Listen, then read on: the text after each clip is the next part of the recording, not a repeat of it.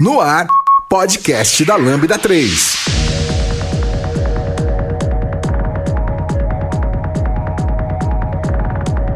Oi, eu sou o Giovanni Bassi, esse é o podcast da Lambda 3 e hoje vamos falar sobre o que, que tem que acabar em 2020. Essa é a segunda edição do Tem que Acabar. E a gente está com enfoque sempre na tecnologia, então se você é de tecnologia, eu acho que você é, né? Então você vai curtir também. Aqui comigo estão Camila, Fábio Damasceno. Vitor Norton. Não esqueça de dar cinco estrelas no nosso iTunes, porque ajuda a colocar o podcast em destaque. E não deixe de comentar esse episódio no post do blog, no nosso Facebook, SoundCloud e também no Twitter. Ou se preferir, mande e-mail pra gente no podcast lambda3.com.br. Você conhece a Lambda 3? Além de produzir este podcast, somos referência em desenvolvimento de software, DevOps e agilidade. Gostamos de inovações. Somos um grupo de pessoas apaixonadas por tecnologia e constante evolução técnica e social. Saiba mais sobre nós entrando em lambda3.com.br. Legal, pessoal. Essa aqui é a segunda edição do Tem que Acabar. A gente fez uma em 2019 e foi o número 140, então foi mais ou menos abril do ano passado, pelo que eu me lembro. Foi um outro time do que tava aqui agora. A gente, acho que quem tá repetindo aqui foi eu e o Fábio, né, Fábio? Sim, sim, foi outro time de reclamadores, no caso.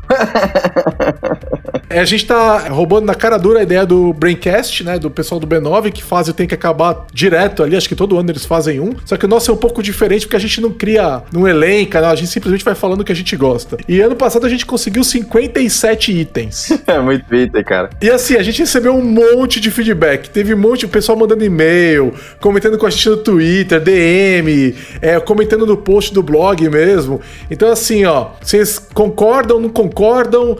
Comentem com a gente, porque a gente é, se divertiu muito com os feedbacks do- do- dos ouvintes depois. Então nós vamos começar, nós vamos em ordem alfabética. Camila, começa. O que, que tem que acabar? a construção do lado de casa, sem condições. O Teams ainda não inventou uma função que dê pra filtrar o som em alguma videochamada. Não sei vocês aí em casa, trabalhando, espero que de casa. Pra mim a situação é um pouco pior. A construção aqui do lado começa às 10 e meia da noite e vai até 3 da manhã. Não, se, se tem que acabar o som, eu ia te perguntar. Ou se tem que acabar o Teams, né? Ou algum comunicador decente, tá ligado? Que tem algum comunicador decente, pelo amor de Deus, mano. Mas eles estão bolando uma tecnologia que tira esses barulhos de fundo. Mas vai ser bom só pra quem tá te ouvindo, Camila, não pra você.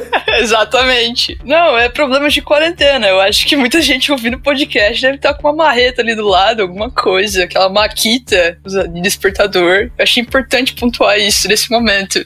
Eu fiquei maravilhado quando eu vi uma a nova placa de vídeo da Nvidia que tem uma inteligência artificial pra tirar os ruídos. Tipo, você pode deixar muito barulho, ele vai pegar a sua voz direitinho. Eu sou um dos culpados de causar barulho durante a tarde, porque eu tava um dia arrumando minha moto e precisava usar a luz do dia, né? E minha esposa deu uma saída, e aí tava ela, eu acelerando a moto às três da tarde, incomodando os vizinhos.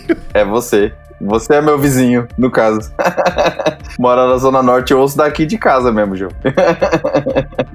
Pô, nessa vibe de Covid aí, é, tem que acabar o isolamento social, né? Pelo amor de Deus, gente, eu não aguento mais. Eu quero abraçar vocês, inclusive. Pra mim, um mês que eu fui à lâmpada entre ser contratada e quarentena é um delírio coletivo, assim. Faz tanto tempo que a gente tá em casa que outro dia eu olhava pro teto e pensava: será que eu realmente fui pro escritório da Lambda? Tá nessa vibe já. Você começa a duvidar da realidade, né? E os funcionários novos que estão remotos, que nunca foram na Lambda, né? Teve gente que foi na Lambda tomar vacina contra a, a gripe só. E não subiu, foi tomar vacina na, na garagem. Que triste, mano, que triste. É muito triste. O pessoal comentando no Teams, saudade do que eu nunca vivi. Acho que fizeram um vídeo do escritório, né, pra mostrar pra galera que não, não foi ainda. É bom, tem que acabar o isolamento social, tem que acabar a falta de vacina, no caso, né? Tem que acabar o coronga, né, cara? E aí, que mais? A falta de abraço, cara. Pelo amor de Deus. Como eu passo o dia. Eu abraçava meu time o dia inteiro. Os que deixavam, claro. Você é louco. Eu sinto muita falta de olhar no olho das pessoas. Tem que acabar essa- esse negócio de. Já sei, de call sem olho no olho. Tem que ligar a câmera no call, gente. Tem que acabar esse negócio de call só com áudio, mano. Eu também acho. Tem que acabar. Assim, é lógico que tem gente que não pode abrir, depende da situação familiar. Mas se pode, abre aí, né? Abre aí. Eu coloquei exatamente isso. Tem que acabar a obrigação de ter que ter a câmera ligada. Não, não, não. Olha aí. Não. A dinâmica do time muda, Muda. com a câmera aberta. Não, eu concordo, eu gosto da câmera ligada, mas eu preciso ressaltar o que o Giovanni acabou de falar. É tipo, nem todo mundo tem condição de estar com a câmera ligada. E é uma invasão de privacidade. Você tá vendo a casa da pessoa, tá vendo o fundo da pessoa. O fundo dá pra ocultar. Tem plataformas ainda que não dá, né? Mas eu acho que, tipo, tem que acabar essa obrigatoriedade de ter que deixar a câmera ligada. Não tem como, cara. Não tem como isso aí. Tem tecnologia já pra fazer isso, cara. Esconde a- o fundo. Sei lá, instala o Snapchat aí, cara. E aí ele, ele coloca a cara engraçada em você ainda. Eu, eu ia falar uma mais técnica, mas já que a gente tá nesse assunto, então eu vou pegar e falar que tem que acabar o pessoal que faz a reunião sem camisa. Porque a câmera abre no meio da reunião e aí você é e você encontra uma cena que você não queria ver. Nunca aconteceu isso comigo, mas se acontecesse, ia ser muito chato. Tipo, bota fé que a gente tá em casa, pode usar pijama, pode usar a camiseta que tava pendurada. Mas é qualquer camiseta, coloca uma camiseta. Tá frio, ó. tem dia que tá frio, a maioria dos Não, dias. é porque a pessoa tá na casa dela, a câmera tá fechada, então ela tá sem camisa, tudo bem. Só que aí de repente, sei lá o que acontece, que a pessoa sem querer encosta em algum lugar, a câmera liga. É o choque. É, de repente você. O que era isso? Tem que acabar a pessoa que vai no banheiro durante a reunião e não deixa o microfone mutado. Como assim? Mano. Rolou um exposed aqui. Me preocupei, na verdade, aqui. Mas tem que acabar, meu. Tem que acabar. Não, mas eu sou culpado de ir ao banheiro durante reuniões várias vezes. Mas eu muto antes. Aliás, eu até checo se eu tô no microfone certo. Deixa eu ver se eu tô me, me mutando tudo direitinho aqui e tal. Aí eu chego no banheiro e falo: E aí, galera, tô me ouvindo? Ninguém respondeu. Boa! Pô, ninguém respondeu. Não, cara, é melhor, é melhor fazer a pausa. Faz É que, a cara, pausa. eu tomo normal, esse, tipo, esse negócio galera, de água, eu tomo uns três desses por dia, entendeu? E tem hora que não tem jeito, cara. Não, mas se fosse pessoalmente, você vai fazer o quê? É, eu Ia saio da reunião. sala? Eu já, Não, já né, pedi mano? várias vezes pra ir, pra, ir, pra ir ao banheiro, galera. Eu preciso ir ao banheiro. Bom, esse na verdade é um podcast de boas práticas para reuniões online, no caso. Vocês entraram errado. Vai, vamos pro Technicase. Quem que pode puxar aí? Eu, eu tenho que acabar o C. C mais. Por que, que tem que acabar o C? Não precisa mais ser mais mais, já deu. O que tá pronto, deixa lá. É legado, o legado a gente não vai mexer, não dá pra pagar. Não tem dinheiro no mundo que paga substituir o legado de ser mais mais. Você tá esquecendo o mobile. Não, escreve em Rust, cara. Escreve em Rust. Resolve que tudo que for novo, escreve em Rust. Não, ó, no mobile não tem como, porque, tipo, você teria que migrar todo o ecossistema de linguagem, os SOs, pensa, iOS, o Android, o macOS, mano, é impossível, isso não vai acontecer, Giovanni. Não, mas é igual falar que você tem que substituir o, o Java ou o VB. Não vai acontecer. Essas linguagens vão ficar lá. Mas tudo que for novo tem que ser feito em Rust. Não esquece, acabou. Ca- Tem que acabou. Sem C acabou. Não tem mais. Pronto. Não, não, não. Você não acabou. Acabou. Acabou. Tem que acabar. Tô decretando aqui. Não. Vou escrever um Windows em Rust. E então, C tem agora. ponto e vírgula, viu, Camila? Eu sei que tem ponto e vírgula, mas C é a linguagem que você aprende a programar e cria caráter. Verdade, verdade. Começar por Python é fácil. A hora que você começa ali tomando na cabeça de ponteiro, você vira uma, outro, uma outra pessoa desenvolvedora. Mano do céu, eu tinha esquecido disso. Mas você tem acesso a essas coisas do Rust também. Tem um outro ponto sobre isso aí, desse ponto de vista de linguagem de baixo nível que ninguém entende mais nada, porque ninguém te, te fala. Cara, eu tava fazendo uma. Não lembro se numa pré-venda, se foi um cliente que comentou. E aí, os caras estavam escrevendo um app mobile com C, velho. Eu falei, mano, não é possível. por quê? Juro, velho. Juro com C. Não sei. Acho que porque eles são que nem a Camila, no caso aí. Não, uma coisa é eu defender a presença da linguagem nos dias de hoje. Uma coisa é defender que a pessoa entenda ponteiros, entenda alocação e passe por esse processo. Outra coisa é eu fazer um mobile e C++. Aí não tem como. Não, tudo bem. Eu até acho justo. Acho justo. Vou, vou- eu acho justo a ideia de você ter na academia o seu e o C. Mas só lá. Ok, ok. Não, ainda tem muita coisa embarcada. Eu acredito que não. Mas Rush cobre tudo assim. Cobre? Olha que maravilha! E é funcional. E é Rust é amor, cara. Ô, louco! Olha que maravilha. Você tá falando sobre funcional, né? É isso que você falou agora? Sim, o Rust, o Rust tem características funcionais também. Então, aí eu tenho um, um tem que acabar sobre funcional aqui, que é tem que acabar funcional junto com o OO, mano. Pelo amor de Deus. Ah. A galera faz uma salada. Fica, mano, não dá pra testar as paradas. Faz metade em OO, metade em funcional. Fica difícil de testar, difícil de manter. Difícil de encontrar pessoas que sabem codar nessa parada. Só o Nubank tem profissional pra codar nessa parada. Não, mas cara, o C Sharp tem características de funcional super legais que a gente curte pra caramba. Você vai entender. O meu ponto especificamente é sobre React, cara. Meu ponto. Ele nasceu por uma dor do React. Que é o seguinte: a galera começou a falar assim: não, agora veio o Hooks. Aí eu tava meio off, tal, do que tava acontecendo na comunidade há um tempo atrás. Eu falei, não, Hooks? Não, porque agora, meu, agora ficou da hora React, porque agora dá pra fazer tudo só com função, não precisa de classe mais, não sei o que e tal. Falei, ah, beleza, né? Parece, parece ser maneiro. Não, porque agora dá pra fazer tudo funcional. E todo código que eu pego tem dependência interna, por causa que tem função chamando a função. Como que você testa o código? É tudo. Então agora o React só testa com integração. Mas função chamar função é normal, ué. É assim que você faz a composição das coisas. Não, você só testa no nível integrado, não dá pra você testar mais unidade, esse cara. Ah, então você tá falando que os caras fizeram o, o funcional errado no React. Não sei se é errado. não, é, é um efeito colateral, cara. O problema é que tá tudo meio a meio agora. E eu quero tudo ou um ou outro, cara. Eu não aguento mais essa, essa bagunça, essa salada. Eu acho que traz muita dificuldade pra curva de aprendizado das pessoas, pra testar, sabe? É tudo mais difícil. Na minha humilde visão, não me matem. E aí, Norton? Eu tenho uma outra aqui. Eu, de- eu achei que vocês iam falar dela antes, não falaram. Obrigado. A pandemia começou junto ali, a gente achou importante essa rodada aí pra desabafar. Mas tem que acabar pessoa que acha que um bom desenvolvedor é aquele que tem os azulejos do GitHub todos verdinhos. Ah, é justo. Isso tem que acabar. A gente pode subir um pouco mais, Norton. Tipo, tem que acabar o azulejo do GitHub. Também acho que é usado. Pra que, que é usado aquilo? Nossa, total, é. Pra que que ele tá lá? É pra me dar desgosto, no caso. Só pra ver que eu não contribuo o suficiente, talvez. Causa ansiedade. E o pior, quem tá dentro do. com o trabalho no GitHub, se o seu trabalho tá no GitHub, você pode deixar ele aparecendo. E aí você não sabe se a contribuição da pessoa é pra projeto open source ou ela tá sendo paga pra aquilo. Então é muito injusto. O nosso raramente tá no GitHub. É, velho, não faz sentido isso. pessoa acha que todo desenvolvedor tá no GitHub. Então, tipo, se eu tô trampando num projeto que tá no Azure DevOps, eu nunca vou ser calculado ali, né? E eu falo assim, gente, o cara então nunca tem um dia que tem review, retro, planning, tudo junto. Ele vai chegar no escritório e vai codar ainda. Não tem cabeça pra isso, não, gente. Não dá, não. É, não faz sentido. Tem que acabar a Microsoft não integrando o commit do, do Azure DevOps no GitHub. é simples. Acho justo.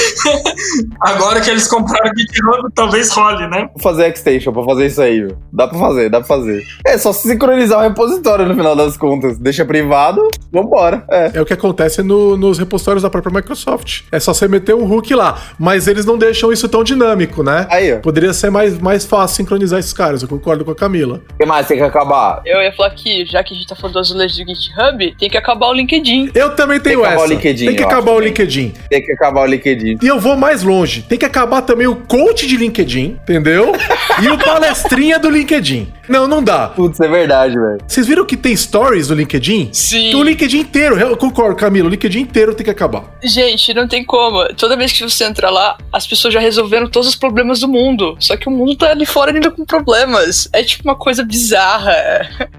Tem uma outra coisa que eu acho que é problemático, porque você abre o LinkedIn e você fala, não tô fazendo o suficiente, eu tenho que estudar mais, eu tenho que fazer um livro, eu tenho que fazer uma palestra, porque tá todo mundo fazendo alguma coisa. E o que tem que acabar, a galera achar que todo mundo tá bem na pandemia. Verdade. Isso tem que acabar, sabe? Tipo, mano, nem todo mundo tá bem psicologicamente pra sair fazendo um monte de curso, nem todo mundo tá bem pra chegar e pegar um milhão de, de coisa pra estudar que a faculdade, que a escola tá mandando. E nem que todo mundo tá bem pra ficar em casa o tempo todo. Tem uma galera que não tá conseguindo mais ficar em casa, tá afetando mentalmente. E aí tem uma galera julgando quem tá saindo. Eu acho assim, ó, você sai na medida da sua necessidade. E às vezes a necessidade é mental. Eu não tô falando de que, ah, vou, vou pro barzinho todo dia. Não é isso. Mas algu- algumas pessoas estão precisando sair pra dar uma arejada, cara. A gente tá em prisão domiciliar há seis meses, não é fácil. É, cara, eu tô andando de bike. Com frequência. Não tem como, eu ia morrer. Sem exercício aqui em casa, pelo amor de Deus, não dá, cara. Mesmo que você faça as coisinhas, a, a bike, o nível de esforço que você gasta é. Se acabar o LinkedIn e essa- esse julgamento todo, eu já tô feliz. Eu acho que eu não entendi o LinkedIn. Talvez porque a gente tá em TI, eu não dou a mínima bola. Senhores entrevistadores, eu não olho o LinkedIn. Não adianta você me chamar por lá. Quando você tá procurando emprego, você coloca isso no LinkedIn. Se você não tá procurando emprego, por que, que as pessoas estão te incomodando? Exato. Entendeu? Ah, É, é muito zoado. Ah, Cara, eu sou convidado toda hora pra trabalhar. A pessoa vira e fala assim: Oi, tudo bem? Tem uma oportunidade de projeto no Itaú, da consultoria tal. Eu falei: É bom saber que tá tendo de- demanda disso aí no Itaú, porque eu vou falar lá com o Itaú pra oferecer meu serviço da minha empresa. Aí de repente a pessoa me bloqueia, sabe? Ainda te falam onde é o projeto, porque às vezes eu recebo: Olá, você tem interesse em fazer entrevista com uma empresa secreta de um valor secreto, num projeto secreto que utiliza linguagens secretas? Aí você fica, mano. Tenho uma dica pra vocês. Eu fiz no Twitter em algum lugar, não lembro quem colocou, mas a pessoa colocou o nome do LinkedIn dela, colocou um emoji. Ah, eu fiz isso. Fez isso? Aí você sabe exatamente quando é um bot te mandando perguntas, mandando mensagem no, no LinkedIn. Vou dar a dica para as pessoas aqui. No LinkedIn você coloca o emoji como se fosse seu primeiro nome. Então você coloca o emoji espaço, aí o seu primeiro nome espaço seu sobrenome. E aí os bots eles te falam, mandam oi espaço emoji. Aí você sabe que não é uma pessoa, entendeu? Você sabe que é um bot. E aí eu botei uma bandeirinha do Brasil ali, e aí tipo, ah, oi bandeirinha, pronto, já sei que não é comigo. Olha. Tem que acabar o bot. Mano, o LinkedIn é muito errado, cara, em todos os aspectos. A linguagem é todo mundo evangelist, specialist, é todo mundo blalist, sei lá, alguma coisa assim, cara. Ou CEO, né? A pessoa fez um crude hoje. Ela fala: Nossa, eu ajudei a empresa no processo de transformação digital. Entendeu? Ela fez um crude e nem fez teste. Cara, eu conheço uma pessoa dessa aí, cara. Eu Conheço uma pessoa dessa, pelo amor de Deus. Mas é isso, tipo, a pessoa levantou o Hello World, botou no GitHub, tá lá um link, um artigo no Medium. O dev.to, Tá lá falando que ela, sei lá, um podcast. quão disruptiva ela foi fazendo isso, né? É, e tipo, eu não tô. ah, Caros ouvintes do podcast da Lambda, se você tá feliz com o seu trabalho, eu totalmente estimulo vocês a fazerem isso. A gente começou assim, fazendo Hello Worlds, mas também não precisa emocionar. não sei, melhor cortar essa parte. Eu acho que tem que saber. É. Tem que saber que uma coisa é Corta você não. virar e falar, putz, terminei meu primeiro projeto, tô super feliz. Acho super justo postar isso nas redes sociais. Outra coisa é depois a pessoa lá de depois de 10 anos de experiência falar, "É, nossa, olha que incrível esse crude que eu fiz, cara. Sabe, sobrevalorizar um negócio que não é tudo isso. A gente tem que saber medir. Porque é isso que tá acontecendo agora. Todo mundo vi, tá trabalhando num lugar incrível e faz projetos incríveis o tempo todo. É, é- é- o LinkedIn é o Instagram profissional, entendeu? É a vida de todo mundo é linda, todos os trabalhos são incríveis, ninguém faz. Ninguém, não tem, ninguém tem um momento no dia que fala, putz, eu não queria estar fazendo isso. Software e produção não tem, provavelmente. É, não tem, ninguém tem problema, cara. Então, enfim, esse é o problema. Não tem vida real no LinkedIn. É difícil, cara. Ah, e também se você tiver um problema em postar lá, a sua empresa tá totalmente te observando pra mandar uma justa causa lá. Tipo, hum, você reclamou da cultura da empresa?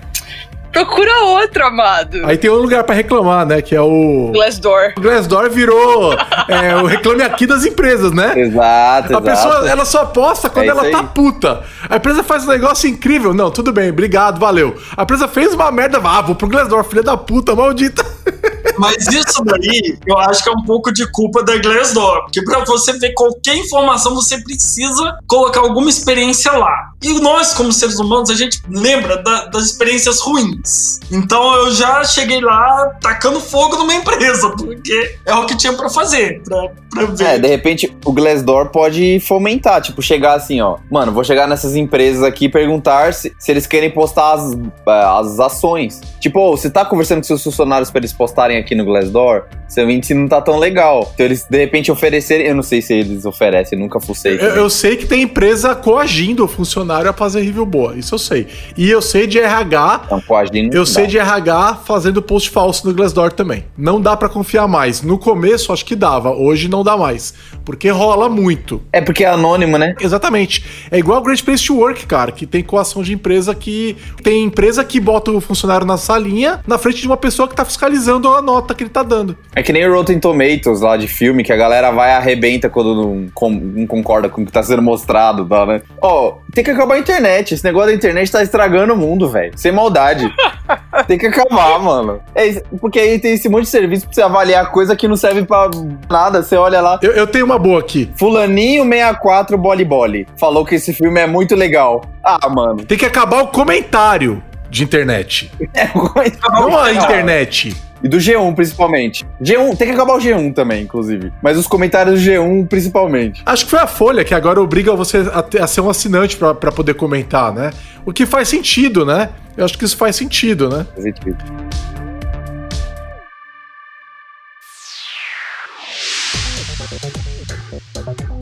Entre em contato pelo site lambda3.com.br. Eu tenho um aqui, ó. Tem que acabar chamar reunião de call. Exato. Tava aqui no meu também. Colocar tudo em inglês. Invite, é, mandar um home office, tô de home office. É, é o espaço da sua casa, não é você trabalhando remoto. Mas o que mais me incomoda é o call. É o call. É uma reunião. Eu te convidei pra uma reunião, não é o call. Entendeu? Eu também, eu já falei muito call, eu tô me policiando pra caramba. Agora o invite eu ainda falo muito. O invite é difícil, cara. Eu ainda falo muito. Mas eu tenho trocado falando convite. Eu tenho falado convite. Convite ou Covid? Eu tenho um ponto sobre isso aí que vocês falaram do, do inglês. Cara, como que você vai parar de falar os trem em inglês? A gente que é de tecnologia, vocês sabem. É tipo reducer pra lá, controller e model. Eu sei que são conceitos, mas vamos trocar. É a Ah, não, não, controladora. não. Se alguém me lançar um padrão fábrica, eu taco pela janela, hein? Não. Quando você tem um ambiente técnico, você tá conversando com um cara da programação da, da parada, dos termos técnicos da parada é uma coisa. Agora, quando você tá falando com um cliente, opa, me- vamos pra uma call ou pra. É um termo técnico de negócios. Eu vou ligar pra minha mãe, mas a gente quer fazer FaceTime e a gente já tá chamando isso de call agora. Você sabe como é, como é que executivo faz isso? Eles falam que eles têm um rapport. Rapport. Rapport, não é um é, relacionamento. Não, você vai desenvolver o seu rapport, entendeu? Que rapport, cara? Fala relacionamento. Cara, isso é, é relacionamento, Camila. Mas peraí, é qualquer relacionamento? Mas o uso não é esse, Giovanni. Tipo assim, comecei a trabalhar com você agora, Cami. Aí a gente, caramba, a gente tá se dando bem, tá me entregando bem, pô, a gente tem mó rapport, entendeu? É esse o tom. Relacionamento! Não é, Porra, é relacionamento! é empatia, é sinergia, né? Você pode, que nem a, Bela Gil fala, você pode trocar. É o famoso meu santo bateu com o seu. Olha que legal que é. oh, muito mais É legal! isso, mano, maravilhoso. Muito. Que bela. Coloquial, né? Linguagem coloquial. O português brasileiro ele permite tanta coisa, tipo toró de ideias. Morreu o rapport e renasceu, o meu santo bateu com o teu. Entendeu? Pronto, tá, tá decretado, tá decretado, morreu o rapport. Eu acho que eu não sobrevivo até o fim desse podcast, não, mano. que mais? Eu tenho outro aqui, é o. Alô? Tá me ouvindo? Puta, caiu. Ah, não! Tão vendo minha tela? Tá vendo minha tela? Ah, tá congelado. Ih, o Vitor Hugo congelou. Ah, o Fábio congelou. Aí a pessoa congela e você tira o print da cara dela. Eu não, eu não sei se é todo lugar que faz isso, mas na Lambda, se você congelar, vão tirar o print da tua cara, congelado. E geralmente você tá fazendo biquinho, ou tá com a língua pra fora. Ai, mano. Entendeu? Nunca você tá bem, você nunca tá bem na hora do, do- do que você congelou. Ó, colocaram esse print como fundo do Teams numa reunião. É, o da Patrícia, o da Patrícia, todo mundo com a Patrícia de fundo, fazendo biquinho. Tem que continuar o fundo de tela da chamada se alguém da sua empresa travada. É simples. Ou, por exemplo, pegar o fundo da pessoa. Na hora que a pessoa sai da, da cadeira um minuto, É, pega o tá igual a casa da. Juliana. Deixa eu contar pro pessoal que tá ouvindo. A Juliana é da nossa área de pessoas. Ela eh, saiu pra pegar um café, uma água, tiraram o print da casa dela e virou o nosso fundo de tela de todo mundo. Aí a gente vai pra reunião, tá todo mundo na casa da Juliana. Até a Juliana. Ai, mano, que maravilhoso isso. É Inception, velho. Você é louco. Tem que acabar as reuniões monótonas. Como? Siga essas dicas da Lambda 3, que não pode fazer uma reunião geral sem ter alguém causando. E a gente pode falar também que tem que acabar o parabéns cantado certo, que a gente nunca canta certo. Não, isso é impossível. Em ligações é impossível. Tem que acabar o parabéns por ligação. Não. Ah, não, parabéns por ligação, é- por call é ótimo. O legal do- da, da ligação é que dá pra você desligar a sua câmera. Aí nem- todo mundo não vai ficar te olhando. Na hora do parabéns, você fica com aquela cara de cocô. assim. Ah, quando você é o aniversariante, né? é, total, total. Esse é a parte Aí você, o que, que eu faço? Eu bato palma, eu canto junto, eu agradeço. É, vamos lá, Fábio. Você tem alguma boa aí? Tá quieto? Tá guardando? Vamos lá. Tem um que eu queria ressuscitar aí, em homenagem à Camila, que falou dos, dos anteriores, do ano anterior. Que, meu, esse aí ainda, hoje mesmo, eu tava numa retro, a galera falou. Tipo, ah, o que que, tem, que que tem que parar de fazer na retro? Aí eu falei, mano, estimativas, mano. Tem que acabar esse negócio de estimativa, pelo amor de Deus, gente. Tem dado, métrica. Data, a gente tá falando de inteligência artificial já. Vocês estão querendo estimar as coisas? Não é possível, cara. Tem data science Esse foi o pra quê? segundo item. O segundo item do ano passado. Sim, eu peço perdão a Renata, agilista do meu time. Hoje a gente também numa planning ficou brigando muito com a estimativa. E no momento da planning eu só pensava, tem que acabar a estimativa.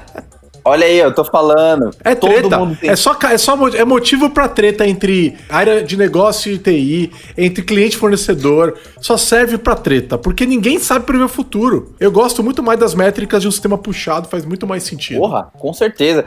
Toyota tá aí ensinando desde quando? 1945? Pouquinho- Pelo amor de pouquinho Deus, depois, gente.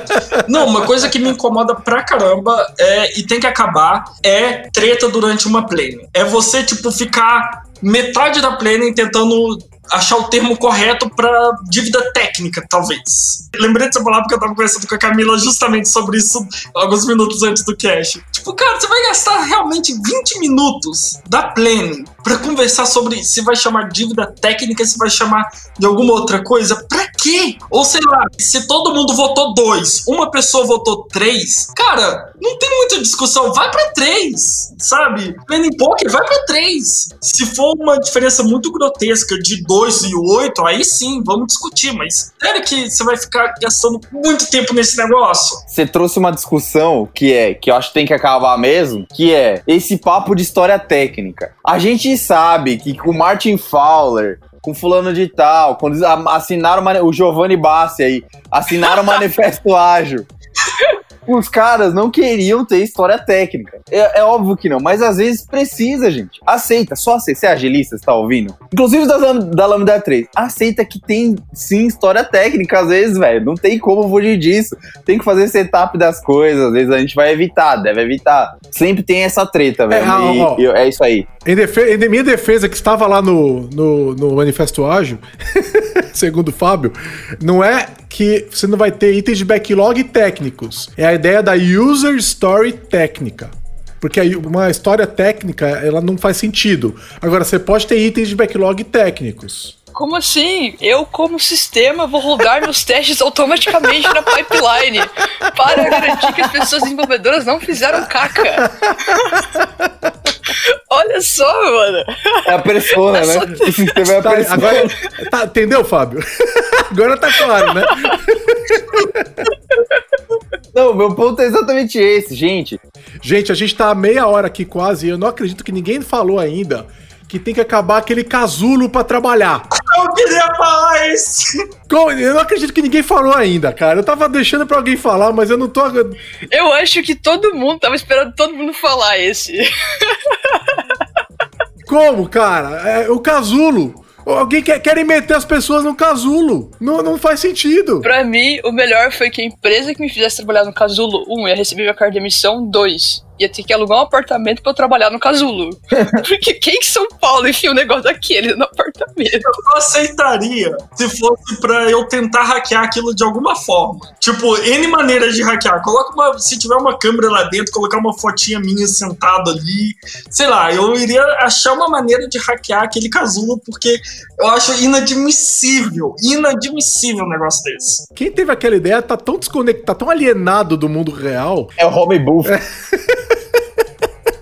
que passou por tantas camadas de aprovação. Não teve. Essas pessoas não têm amigos. Porque se eles tivessem amigos, alguém ia falar, cara, vai dar merda isso aí. É, mas é o tipo de gente que não tem amigo mesmo, né, querido? Não tem, não. Porque, cara, pensa comigo aqui. Eu acho que é eles dizendo o seguinte: são algumas empresas, inclusive essa dizendo, cara, eu não quero que você trabalhe home office, tá ligado? Se tra quiser trabalhar, trabalha nessa jossa aqui Esse enorme. cercadinho. Coloca isso aí na tua casa. Você que mora num apartamento de 40 metros no centro de São Paulo, dane-se. Você vai colocar isso aqui, vai ficar na transversal, vai ficar na horizontal no teu apartamento. Vai ficar no meio da tua sala. Eu vou trabalhar assim, ó. Vai trabalhar assim.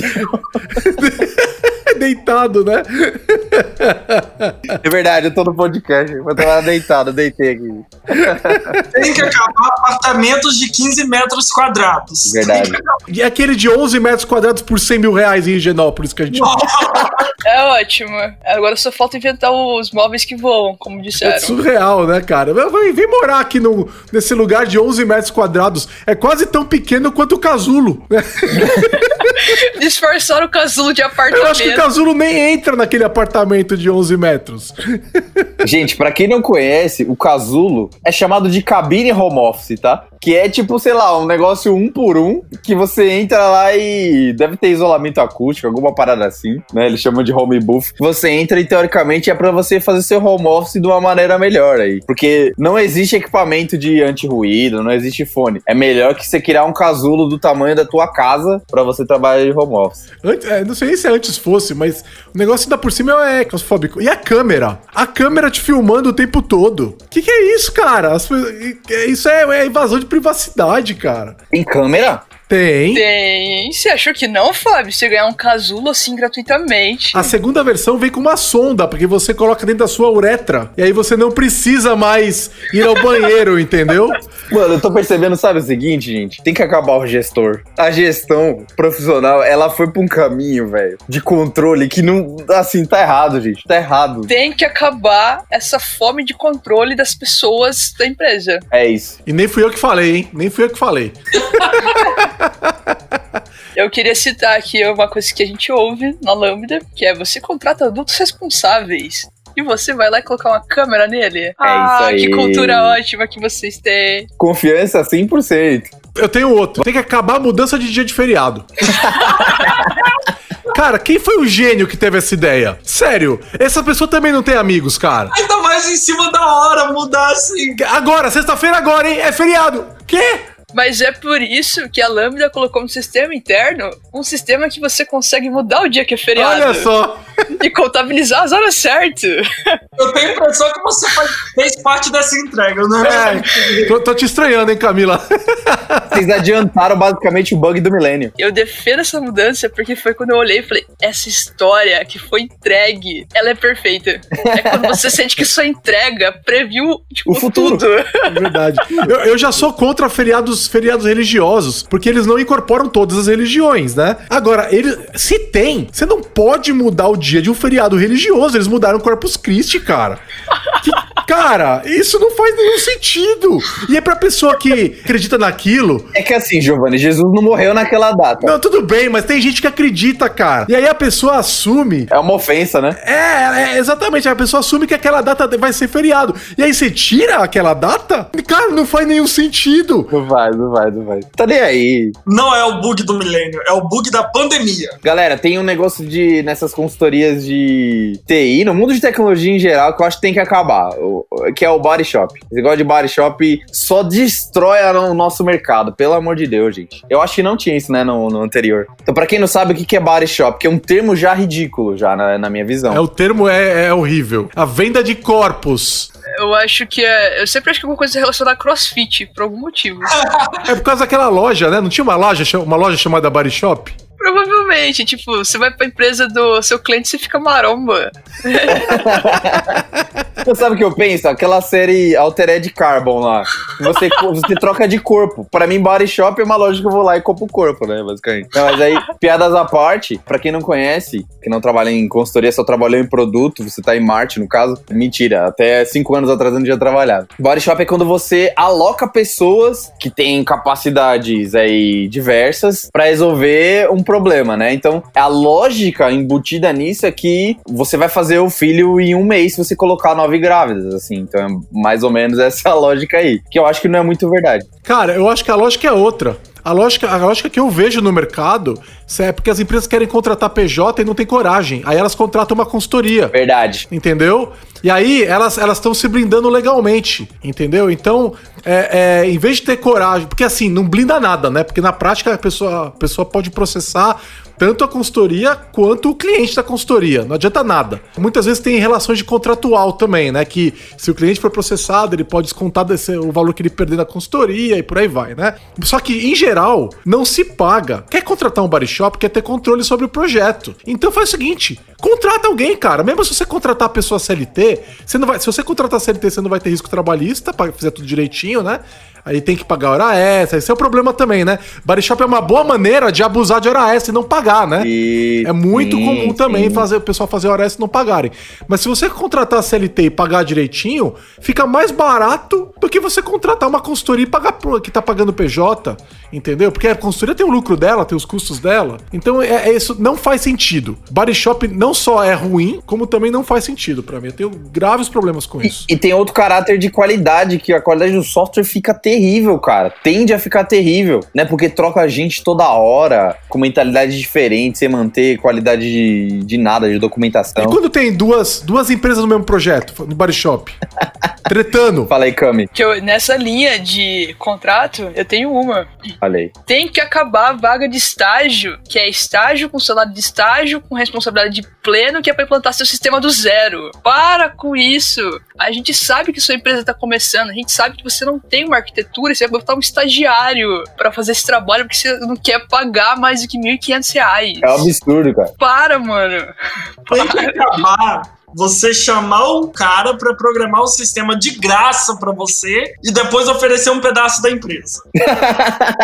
É verdade, mano, é verdade. Eu não quero entrar na startup com você, eu não quero, entendeu? não queremos. Sacanagem, é brincadeira, gente. Se tiver alguma ideia, manda aí.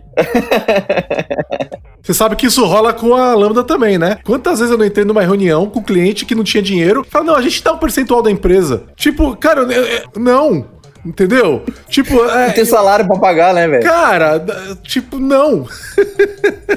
A Lambda vai virar bolsa de valores de negociações de clientes que não tinham dinheiro pra pagar. Pode crer, é alavancagem, mano. Alavancagem de projeto. É, porque É é, um- é um bruta risco, né? E assim, a gente sabe que a maior parte das, das startups não dão em nada. E aí você começa a fazer isso toda hora, você vê a falência. É simples assim, porque você ainda tem que pagar salário, aluguel.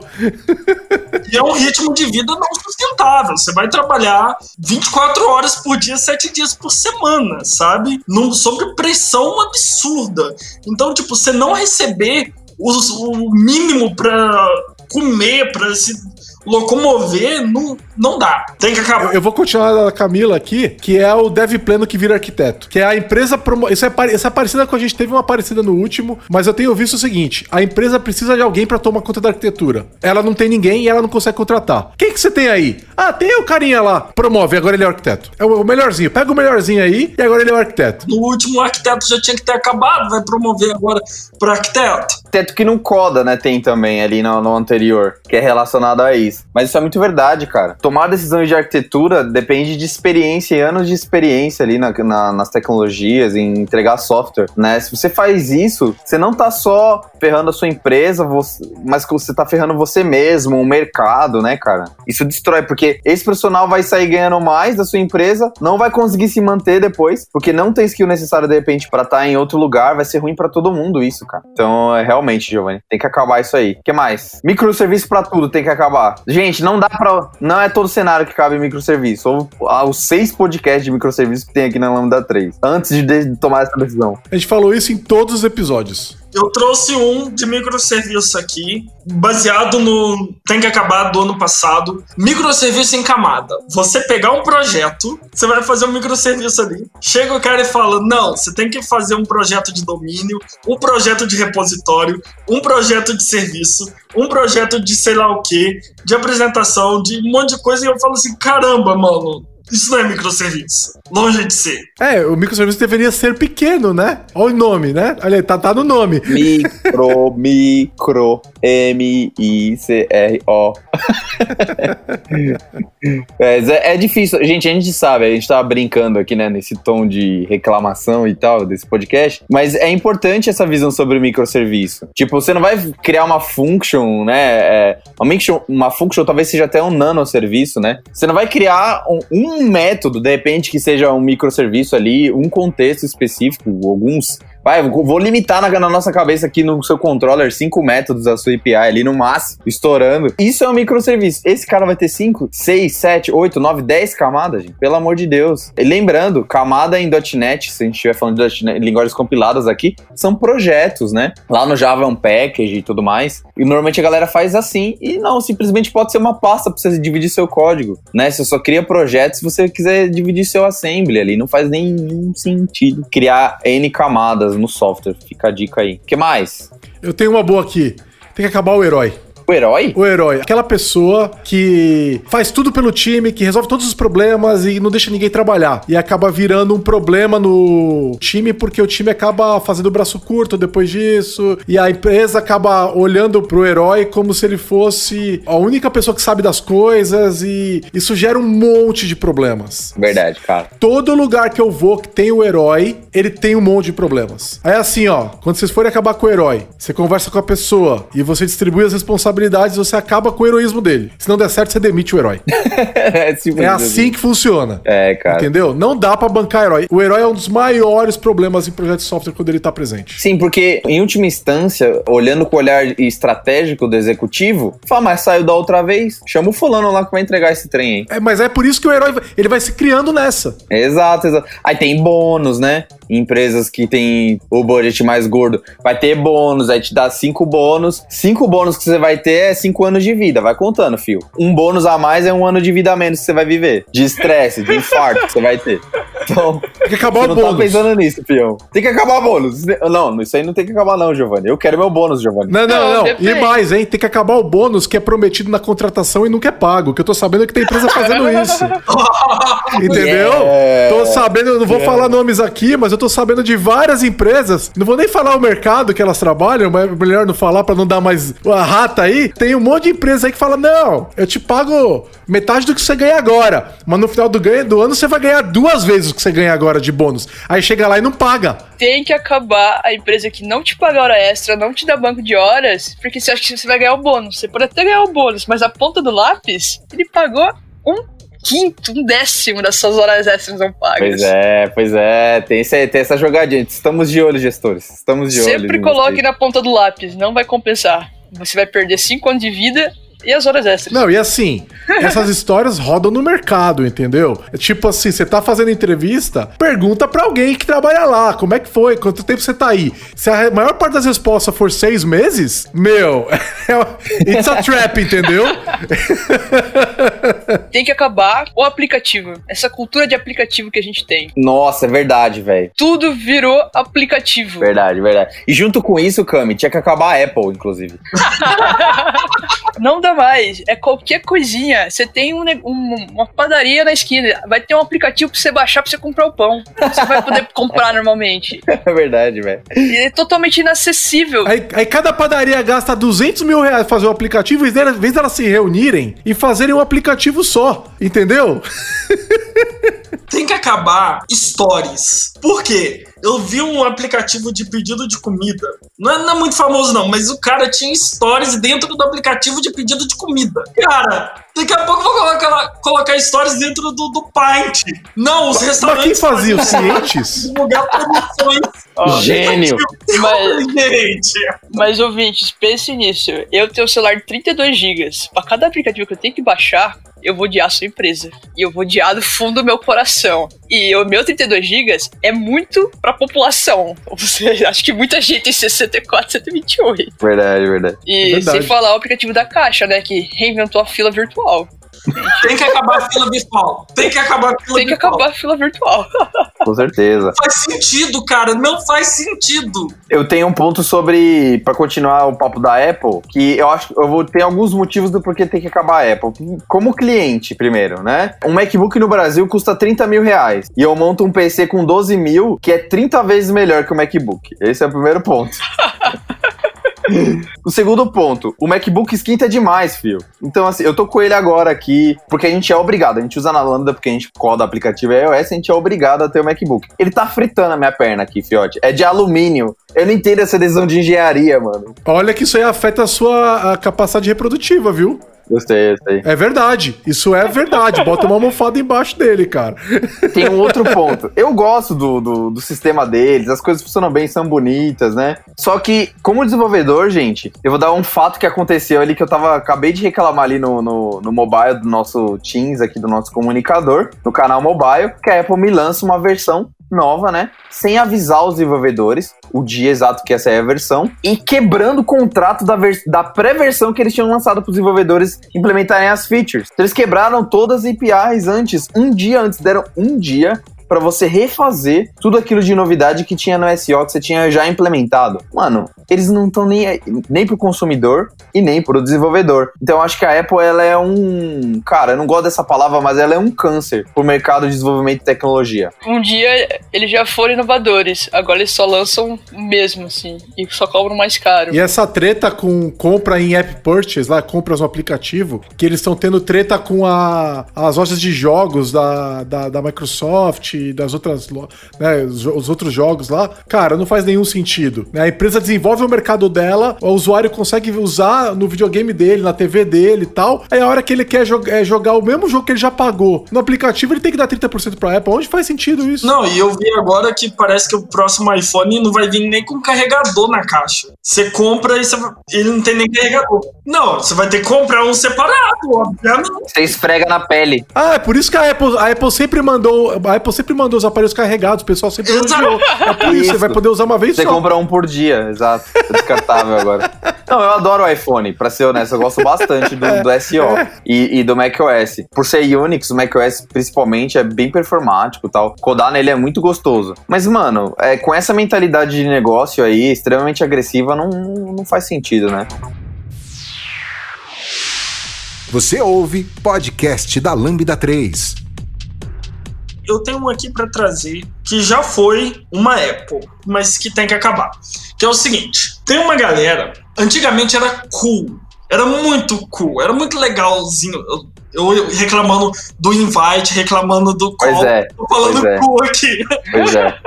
antigamente era muito legalzinho você ser contra a Microsoft. Hoje, cara, não dá mais. Tem que acabar o ódio da Microsoft. Tem que eu, acabar. Eu coloquei essa.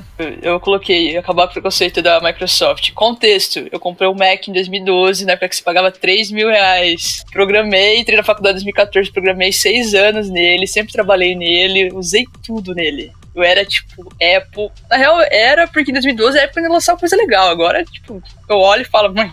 Aí entrei na Lambda, entrei na Lambda, me jogaram um .NET Framework. Falei, beleza, vamos para o Windows. Aí fui usando o Windows, tá bem gostoso, tipo, mudou a visão que eu tinha do sistema, mas o Xbox que eu já usava, ganhei o Surface, Uou. Incrível a integração dele com. É demais. Windows. É demais. Mano, tem que acabar o preconceito do Windows aí. Vamos aí, Microsoft. Não, e você teve a experiência supra-sumo na minha visão. E a galera fala assim: não, mas o Windows é ruim. Eu falo, lógico, mano. Você põe a placa que, que não é compatível com a memória RAM, que não é compatível com não sei o que, e fala que o Windows é ruim, velho. Ele pelo menos roda. Ele é um milagre estar tá rodando na tua máquina, meu filho. Agora não, você pega uma experiência Apple, que é o que o Surface traz, ou seja, faz o hardware e faz o SEO ali perfeito, sincronizadinhos, otimizado um pro outro. Ó, a Camila tá mostrando aqui pra gente, é lindo. Assim, foi a primeira vez que eu vi Node.js rodando rápido no Windows, foi no Note do Giovanni, que é, que é um Surface. Realmente fica maravilhoso ali. E é bem mais barato, né? Quanto que é um Surface agora? Eu não Mil sei, dólares? realmente ganhei. Não, o Surface vai sair pelo menos 1.500 dólares. Então não é mais caro, não. É. Um decente. Um pra codar. O, meu é o Gol. Um pra codar, não é barato. Não é barato. Sim, é uns 400 dólares. É... Ah, não. É, mas o Gol não é outra pegada, ah, né? Também, eu já tenho dois computadores é pra dev. pra dev. Se eu tivesse um tablet pra dev, eu não sei o que eu ia fazer. É o que eu tô usando aqui, pô. É, é legal, é legal porque ele vira né? tua única máquina. Você leva ele pra cima e pra baixo. É muito legal. E eu vi isso mudar um pouco, mas ainda tem essa fanbase de ódio da Microsoft. Tem, tem. A Microsoft vai acabar com o GitHub. Exato, vai acabar com o GitHub. Só tem que Mano. acabar com o azulejo. É só isso. É, não, vai acabar com o GitHub. e com o contrato com o ICE, né? Que é, É, aqueles isso é caras que ficam prendendo todo mundo na fronteira lá. Mas eu tenho uma outra nessa pegada, dessa de construir o Windows em cima das coisas. Tem que acabar as pessoas de fora da computação não ter a mínima noção do que é um computador. É tipo você ter um carro e não saber como coloca gasolina, que ele funciona a gasolina. Porque eu não sei se vocês perceberam na pandemia, eu tenho recebido muitas chamadas de amigos falando meu computador tá ruim. De repente teve que usar o computador. Aí você pergunta, é, quanto tem de RAM? Não sei. É HD ou SSD? Que é isso? Gente, por favor, tem que acabar. Conheçam o computador de vocês. Mas eu, eu trouxe uma nessa pegada aí, de pessoas de fora falando da nossa área, que é um empresário que acha que HTML é linguagem de programação. Na verdade, tem programador que acha. Não, não, faz sentido, faz sentido. Eu entendo quem o, o empresário que chama HTML de linguagem de programação. Porque, tipo, ele vê colorido na sua tela também, sabe? tipo, Mas, ó, sobre as pessoas que trabalham com computador e não entendem, tem um problema de, às vezes, acesso mesmo, né? Ainda mais no Brasil. Então, às vezes, a pessoa nunca teve, nunca foi educada, não teve essa oportunidade. Então, é mais difícil, né? Mas eu acho que, eu acho que assim, as pessoas que trabalham há mais tempo né, deveriam entender melhor, assim. Mas tem muita gente que tá começando a vida profissional que nunca teve contato, né? Aí não, aí não. aí tudo bem. O meu recorte é quem tá com o computador todo dia, sabe? Tem uma grana pra desprender ali, mas, tipo, não se interessa e quando fica ruim pergunta se é vírus. Aí você vai olhar a pessoa. Entrega pra infra, né? É, não é, pior que não é nem pessoa de dentro da empresa, é tipo, dá um toque no seu amigo. Aquele seu amigo que usa o note dele e fala, pô, meu computador tá com vírus. Você vai olhar, ele tem 2GB de RAM e um HD de 2007. Aí você fala, porra, velho. O Windows Bom, XP, né? Ó, Eu, tenho uma outra boa aí que eu vou numa direção contrária. Tem que acabar o dev experiente que não conhece Linux. O dev experiente que não conhece Linux, é verdade, é verdade. No nosso meio, né, que a gente acaba estando na comunidade Microsoft, né, Gigi? O pessoal tem um preconceito com Linux, na verdade, né? Exatamente, é por isso que eu tô falando, é o preconceito inverso, entendeu? Não dá mais, cara. A gente tem que, tem que abraçar o Linux, cara. O mundo mudou. É muito legal porque eu acho que a gente vai cada vez mais vendo o .NET, o ambiente de dev ser o Windows, mas prod, cara, assim, é, prod já deve estar dividindo, mas vai dar mais alguns anos, prod a maioria vai estar no Linux já. E, e assim, você pode ter um ambiente de, de dev, seu computador ser o Windows, e ainda assim tá rodando Linux ali, sabe? Na- nas suas ferramentas. Tem que acabar o preconceito com o sistema operacional. Todos Verdade. eles têm vantagem e desvantagem. Se você for uma boa pessoa, você vai saber identificar. Olha aí. Depende do seu público-alvo. É É isso aí. verdade, é verdade. E outra, tipo, cara, é, é o que vocês falaram. Tipo, eu, eu lembro que a primeira vez que eu fui pro Linux foi por causa do Node.js, foi aqui na Lambda 3. O Lázaro e o Bruno falaram, cara, instala, instala aí. Eu falei, não, vou rodar aqui, né? Tá rodando na minha máquina. Eles falaram, instala aí pra você ver como é que tá. Eu tava no Node, assim, bem antigo, eu não lembro agora. Acho que seis, não, antes até. E aí eu instalei, cara, e foi outra vida, por causa do- da maneira que o vinil, lembra que, que tinha no Node? Da maneira que o vinil funcionava, a gente usava muito GUP e tal, o GUP era baseado no vinil. Era bem mais rápido, cara, no, no Linux. mais então rápido. Faz todo sentido. Ainda é, viu? Ainda é por causa do file system. Você fazer o npm install no Linux é muito mais rápido. Eu não trabalho com projeto de Node no Windows E, ó, mais, não trabalho eu te mais, falava, você falava que WSL. não era, eu lembro. Lembrei esses. Não, mas era porque era WSL1. O WSL2, o, o acesso ao file system do WSL1 era ruim. E no 2 ele tá tão rápido quanto o Windows. Só que o Linux é mais inteligente como ele faz algumas operações. Só pra você ter uma ideia, o, remover o Node Modules no Windows, ele leva 7 ou 8 vezes mais tempo. Uau! É, cara, não dá. É, é bem difícil mesmo. Eu tenho um PC da NASA aqui, cara. Um PC Master Race que eu montei recentemente. Trabalhei um pouco nele pra ver como é que, que seria, né? Eu troquei uma ideia com o Emes. E aí ele falou as coisas que precisava instalar, instalei todas as coisas no PC. E, cara, o Mac é bem inferior que eu tô, mas é brutal a diferença, porque é Unix, né? A base do, do Mac também. Então é brutal, assim, de o que você falou, deletar Node Models, trabalhar com o próprio Android também, pelo amor de Deus, não, não dá, é muito, muito mais lento. É, a diferença pro .NET no Windows é o Visual Studio. Ah, sim, sim. É, é isso que faz a diferença. Se eles portarem em algum momento é, pro Linux, eu vou seriamente considerar e full time no Linux. E eu vou te falar uma coisa, se bem que ó, vou falar real, tá? O Windows tem feito algumas coisas que eu tenho ficado impressionado nesses últimos anos. A minha percepção era essa que eu tô falando. É, essa já tem uns anos, mas ela vem nos últimos dois anos. O Windows tem feito coisas impressionantes mesmo. Então, é, e a, o Norton sabe que o Norton é o Windows Insider. É, você começou a falar do Windows, eu já tava assim, vai falar mal, vai falar mal. Falou, Não, não, não, mas ele tem, ele tem evoluído muito rápido. Uma das coisas que é boba, mas que eu adoro, são duas coisas. A Norton até já sabe que eu já falei com ele. É ele ter emojis nativamente. Digo mais, tá testando, você que é insider tá testando, que além do Windows ponto que te dá o emoji, ele agora vai trazer GIFs. Olha aí. Eu tô sabendo, é mó legal isso aí. E vai poder ter busca. Vai ter busca nos emojis também. Vai ficar mó legal isso, cara. Vou mandar a clássica do Twitter. O macOS X tem faz tempo. O emojis? Isso é verdade. O emoji sim. Tem, o tem. emoji sempre teve. É uma É, coisa que. É, tipo, então. E a outra coisa é histórico de clipboard. Meu, ah, não. O Nossa, Eu não legal. histórico, sei viver mais sem isso. Não sei viver. o histórico de clipboard, quando o Norton me mostrou, eu acho que, tipo, não sei. é maravilhoso. É maravilhoso. É maravilhoso. Posso pivotar o assunto? Vai. Vai. Vai. Então, faz um tempo que eu ando pensando sobre isso. Conversei com o pessoal da Lambda 3 também, uma galera esses dias, e aí eu decidi trazer pra cá. Que tem relação com design. Design System acaba tocando na- no nosso trabalho de desenvolvimento. Somente mobile a galera, a galera gosta de fazer design. O que, que tem que acabar? O design system antes do aplicativo que vai usar ele. Então, assim, um design system quer dizer que você padronizou tanto o seu negócio, a experiência do teu negócio, que tá emergindo. A palavra, gente, prestem atenção. Emergindo um design system, ali, um padrão de experiência pra você extrair e fazer design system. Se não, você faz diferente disso, você faz design system antes de implementar isso, isso chama template e tem lá no ThemeForest pra você comprar. Você não precisa fazer. Entendeu? você vai lá e baixa o template e usa. É, é igual, é igual fazer o framework antes da app, né? Então é, É, é- é super arriscado, é super difícil fazer isso direito. Sim, sim. Alguns clientes até pedem pra gente, às vezes eu lembro de algumas pré-vendas é, que eu participei, em que o cliente pedia isso pra gente. A gente já fez uma vez e foi terrível a experiência. É, não utilizou quase nada do que, apesar da gente ter avisado, do que a gente tinha feito, porque o negócio pedia coisas diferentes. Então você tá querendo adivinhar mais uma vez. É parecido com o estimativo ali. Isso não funciona. Bom, esse é meu ponto. Tem, tenho mais um. Vocês não. Alguém quer trazer? Eu tenho, eu tenho aqui. Tem que acabar o VB. O VB, pelo amor de Deus, né? Já Chegou deu. hora já. assim, eu gosto do VB. Não tinha Eu gosto do acabado? VB. Eu paguei muita conta com o VB. Eu gosto do VB, entendeu? Mas é tipo C++. Já deu. Ele te- cumpriu a sua parte. A gente gostou quando eu tava lá. Ele, agora a gente já tem coisa melhor. Obrigado, VB. Pode continuar sendo na, ensinado na faculdade também. Olha, um dia tinha um negócio que chamava VB.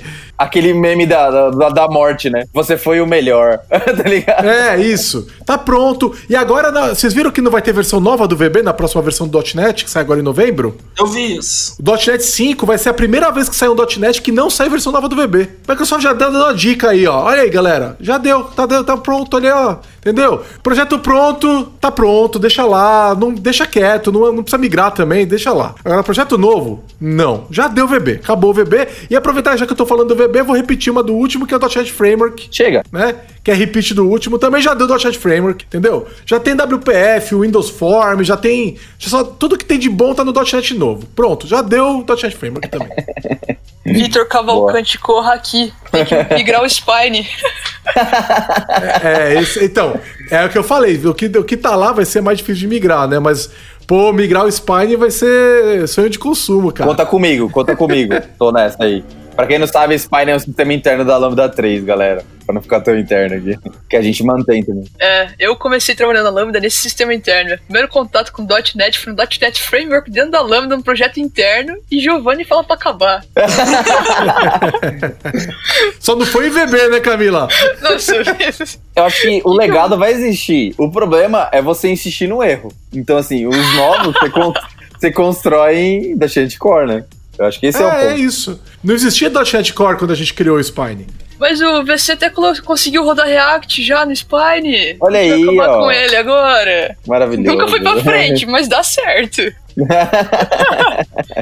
Eu tenho um aqui pra trazer que ele é um problema gerado pelo PO priorizar coisa que não favorece o usuário, que não ajuda o usuário. Recentemente eu tava muito à toa aqui na, na pandemia, e na verdade, esse meu item na verdade são três. Tava muito à toa aqui na pandemia. Eu falei, vou trocar meu gerenciador de senhas. E daí falei, já que eu vou trocar o gerenciador de senha, eu vou trocar minha senha de todos os sites que eu tenho conta. Tem que acabar site que não permite você trocar senha. Tem muito site de empresa grande que não permite você trocar senha, cara. É bizarro. Eu reclamei no Twitter, marquei todas elas, nenhuma me respondeu, mas não dá pra trocar senha. Como assim? É absurdo, é absurdo mesmo. Isso é super comum. Ninguém priorizou essa história. É, cara, eu já fiz um software assim. E na semana seguinte, a requisição foi essa. Foi tipo, vamos priorizar trocar senha porque tá todo mundo desesperado no atendimento. Pior do que isso é você ter um botão de trocar a senha que te envia a senha por e-mail. É, isso tem que acabar há muitos anos já, tem que acabar. Isso é absurdo. Não dá. Como assim? Envia uma nova senha no e-mail direto, é isso? É que eles gu- guardam a senha no formato que você céu, permite reverter, reverter a senha, né? Não tem outra explicação, isso é amadorismo. Quem fez isso fez de forma amadora. Não tem, se não tem meia, meias palavras pra esse erro. E ainda tem um, tipo, que eu acho que é overengineering, que é uma tecnologia legal, mas, tipo, cara, eu tô fazendo um pedido numa loja, não preciso você ter um sistema desse pra gerar um token de acesso rápido que vai chegar no meu e-mail. Porque isso é uma coisa que tem que acabar, na minha opinião. Tipo, mano, token de acesso rápido. Não, mas isso é two factor. Não, não, não, não, não, não, não. Eu não coloco a minha senha. Eu coloco o meu e-mail, daí eu clico pra logar, aí eu vou ser obrigado a entrar no meu e-mail, na conta do meu e-mail, colocar minha senha lá, autenticação de dois fatores do meu e-mail, procurar o e-mail que tá na caixa de spam, descobrir que tá na caixa de spam, pra pegar o código e colar no site do cara. É, o StreamYard faz isso. O StreamYard que a gente tá usando pra fazer live no YouTube faz isso. Ele não tem senha. É terrível. Não, é uma coisa que tem que acabar. E tem dois aplicativos de entrega e comida que também fazem isso, que é um, é um saco. O vermelhinho? Vermelhinho? É um, é um vermelhinho que fala espanhol e, Ah, pode crer. um, e um amarelinho aí que entrega. que salva o churrasco duas horas da manhã. Entendi, entendi. entendi. Beleza. Ah, eu, já que a gente tá falando sobre isso, tem que acabar as apps que solicitam permissão desnecessária. Sim. Sim. Viu 99 Táxi? Porque quando ela foi comprada pela Didi, a Didi substituiu o aplicativo pelo aplicativo que ela já tinha desenvolvido, né? E aí, de repente, você abriu o aplicativo da 99, olá, bem-vinda, não sei o que lá, tal, beleza. Aí, eu posso acessar seus arquivos? Não, É, What? Não? que não, não, você não pode, eu quero só pedir um táxi. Eu não quero que você acesse meus arquivos. Aí eu posso acessar sua câmera? Não. E seu microfone? Não. Ah, então você não pode usar o aplicativo. Eu falei, tá bom, eu vou de outro, tá? Eu vou chamar o táxi na rua, mas eu não vou usar essa porcaria. Eu não uso a 99 desde que eles começaram a fazer isso. Eu não aceito. Beleza, você quer pedir a permissão? Pede. De repente você precisa do aplicativo para poder gravar uma alguma rota no meu nas minhas fotos, sei lá. Mas às vezes eu não quero que você grave. Então me deixa em paz, deixa eu usar o serviço que você tá vendendo para mim, pelo qual eu vou pagar, Não, pergunta na hora, certo? né? Sem querer acessar meus arquivos. Eu não vou dar essa permissão. Tem uma boa prática de perguntar só quando você vai usar. Sei lá, cliquei na foto. Aí eu pergunto, cara, você me dá a permissão da foto, né? E tal. Mas eles são na cara dura. Você não consegue abrir o aplicativo. Você abre o aplicativo, ele pede todas as permissões e se você não der alguma delas, ele fecha. Isso é uma das coisas que tem que acabar também. Eu nem abri o aplicativo e já tá pedindo permissão. Às vezes a permissão faz sentido, mas deixa eu abrir a cara do aplicativo primeiro, que aí depois eu vejo. É, e você nega. Nem carregou. Pra quê? Eu vou pivotar de novo aqui. Estamos em 2020, todo mundo na pandemia em casa, com tempo pra estudar. E ainda assim, ninguém tá fazendo teste, gente. Pelo amor de Deus. Eu vejo amigos que trabalham na área. Tem que fazer um teste. Entrega um teste de unidade, garante. Faz, não precisa botar selenium, não precisa colocar servidor no ar. Vai lá, referencia ali. E a unidade está certa? Pronto. Gente, por favor. A lambda Tô- mudou minha cabeça. Façam Tô com- testes. Evangelizada. Tem que acabar a falta de testes. Eu programei muito tempo sem teste antes de entrar na Lambda. Muito tempo. Eu também. Depois que eu comecei a testar, e isso é clichê. Eu sei que é clichê, sei que não tá testando. Você deve ouvir isso. Porque eu ouvi, eu sei o que, que eu pensava. Eu falava, mano, é, isso daí é propaganda, é. Não, não, não dá pra programar sem teste mais. Eu não consigo. Não dá. Então, assim, software sem teste é dirigir sem, sem cinto de segurança, andar de moto sem capacete, Exato. sem Aí. camisinha. É a mesma sensação, sabe? É verdade. tipo, cara. não, caramba, isso aqui é muito perigoso. É verdade, cara, é verdade. Eu, eu entrego uma função sem, sem fazer teste. Se eu fizer isso, eu, eu já fico assim, mano, esse negócio vai dar problema em algum momento.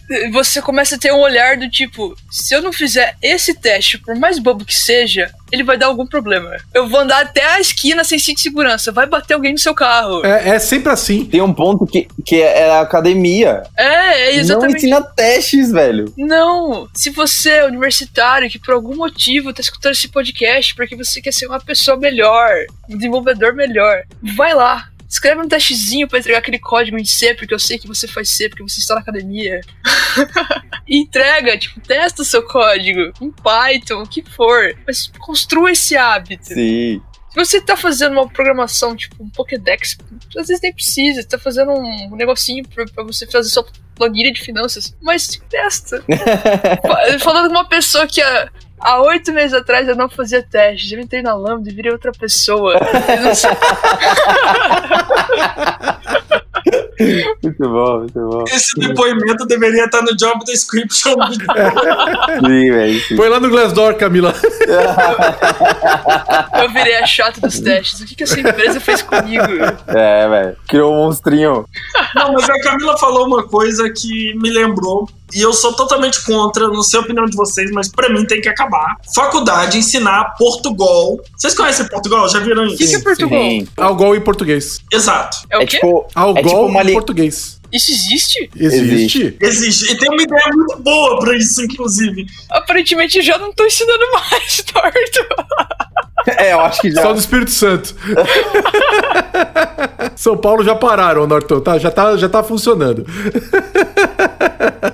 Cara, eu particularmente gostava de Portugal. Eu acho Portugal muito intuitivo. Eu acho que se eu pudesse escrever Portugal no dia a dia, eu escreveria. Do tipo assim, software, é, enquanto acontecer tal coisa, faça tal coisa e tal coisa e tal coisa. Acho que Portugal é a, é a máxima expressão disso. Eu sou da opinião de que toda linguagem deveria permitir você trocar as keywords. E traduzir mesmo. entendeu? Nossa, mas olha, olha o compilador que você tá propondo.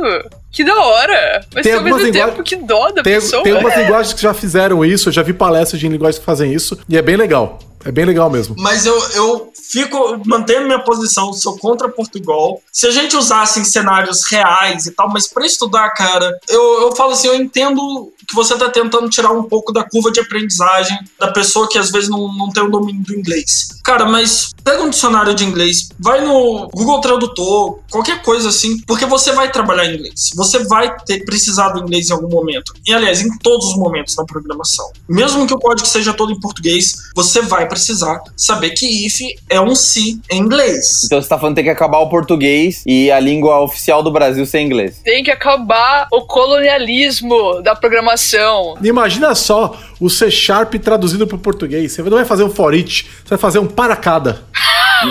Entendeu? Aí você vai poder codar em português, você escreve para cada parênteses. Não, é o public void. Público vazio. Olha Bem, só. Incrível. Público vazio principal, abre parênteses. Incrível. Não, cara, você inverte, você faz o público principal vazio. Entendeu? Aí sim, cara, isso vai ficar muito bonito, entendeu? E aí ia ficar lindo. Mas ficar tem que lindo. acabar esse colonialismo e tem que acabar pessoas produzindo artigo em inglês aqui no Brasil. Você tá produzindo artigo pra quem? Pra quem Ah, agora- ouviu o mood. Agora, se eu falar, eu é, tá falando da relevância, né? Então vamos lá, Twitter em português. Mas é sério, gente. Ou nas o Brasil duas. precisa de material em português pra ser mais acessível. Verdade, Parem com essa mania aí de achar que seu artigo com 25 views em inglês tá mudando o mundo. Eu tenho um ponto sobre isso, eh, combando com você, Cami. Que é o seguinte: a falta de material ela causa um outro problema aqui no Brasil. Assim, o material que tem, tem bons materiais, né? Tem a Alura, eh, que é a nossa parceira, a gente usa bastante aqui na Lambda. A gente gosta, mas a gente sabe e é a intenção deles que o conteúdo seja mais básico. E por causa disso que você tá falando, não tem um conteúdo avançado, né? Um conteúdo que a gente precisa no nível para entregar software para os nossos clientes hoje no Brasil, né? Da Lambda 3, pelo menos. A gente consome muito plural site e tal. Só que eu vejo a galera fazendo uns negócios, uns bootcamp, fazendo umas paradas assim, e aí formam aqueles profissionais como se eles estivessem prontos pro mercado.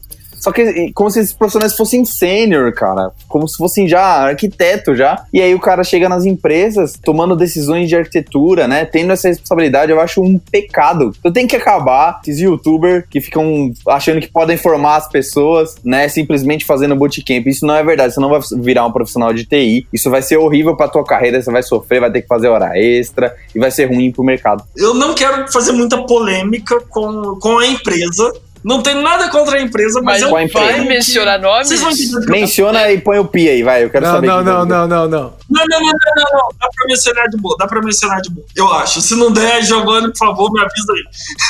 Não, mano! Não, que Tá isso? maluco? Ninguém mais trabalha, Caraca, cara. É, Não, não, não, não, pô. Eu, sei lá, tô há dois anos sem ver uma Mentira, única mentira, coisa no mentira. Instagram. Para, desse mano! O que tem que Ah, acabar? você ficou uma biblioteca Não. ambulante agora. é. Ou, ou enciclo- enciclopédia. É a Barça, virou a Barça. Virou a Barça. Ele não olha no Stack Overflow, ele olha no issue do GitHub. Por que, que eu coloquei o Stack Overflow aqui? Porque a galera acha que você só pesquisar no Google, abrir a primeira resposta do Stack Overflow é sua solução. E aí você pega um sistema que tem um Frankenstein do Stack Overflow ali, e tipo, cara, o cara nem altera o nome da variável, o cara nem altera o nome do método, o cara não faz o mínimo pra entender qual a, re- a resposta, o Mas se tá bem a escrito, por que, que eu vou alterar? Olha aí, ó. Você Cara, quer, acabar, tem- você quer acabar com o POSO, que é a programação orientada a Stack Overflow. Exato. Tem uma extensão para, inclusive recomendo que vocês instalem contra o, contra o, o, o Norton, que é a seguinte: no VS Code tem uma extensão que você instala, você dá um Command P, Ctrl P, e ele vai buscar já para você a solução no Stack Overflow e cola. E No melhor, Visual Studio também tem. ele não vai fazer você errar. Ele, porque às vezes você, né, na, na ânsia de resolver os seus problemas, você copia a própria pergunta. Então, só que esse cara vai te ajudar a colar a resposta somente, querido. Olha que maravilha. E tem que acabar as pessoas não é, respondendo perguntas no Stack Overflow. Tem coisa Verdade. muito de boa lá que dá pra qualquer pessoa responder. Vamos fortalecer aí. Não, eu acho que é uma ferramenta muito legal para troca de conhecimento, mas é o que o Giovanni falou. O que eu quis trazer foi realmente programação orientada a Stack Overflow. Isso tem que acabar. Tem que acabar a documentação full bar. Mano, escreve uma documentação que não tem um exemplo tipo full, abre parênteses, bar. O que, que é full bar? Mano, é o exemplo de toda documentação que você vê no README. Escreve fubá, então Eu, fubá. eu uso mesmo. Podia a portuguesar, é a fubá. É o fubá. É o fubá. A biblioteca tem tanta coisa e vai lá dar o exemplo de um método com full bar. Ai, meu Deus. Ou Best Buzz, né? Best Buzz. Aí precisa ter um Stack É, Overflow. A documentação, né, tipo, minúscula com full bar. É, a as palavras mais escritas na programação, sem dúvida, são fubar.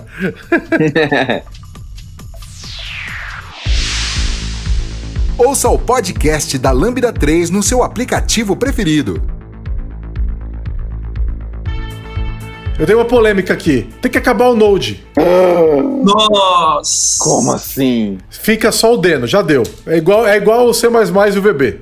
Obrigado, Node. Obrigado. Assim, vamos. Ah, e- e quando a gente migra, tudo bem, vamos continuar usando o Node. Mas já deu, obrigado. Agora vamos todo mundo pro Deno. Por que, que tem que acabar o Node? Porque é, ele tem vários problemas. Eu vou eu vou falar só o mais importante de todos. O Node não tem Node Module. O Deno não tem Node Modules. É exatamente isso. Eu quero que acabe só por causa disso. Já dá pra fazer isso com o Yarn, viu?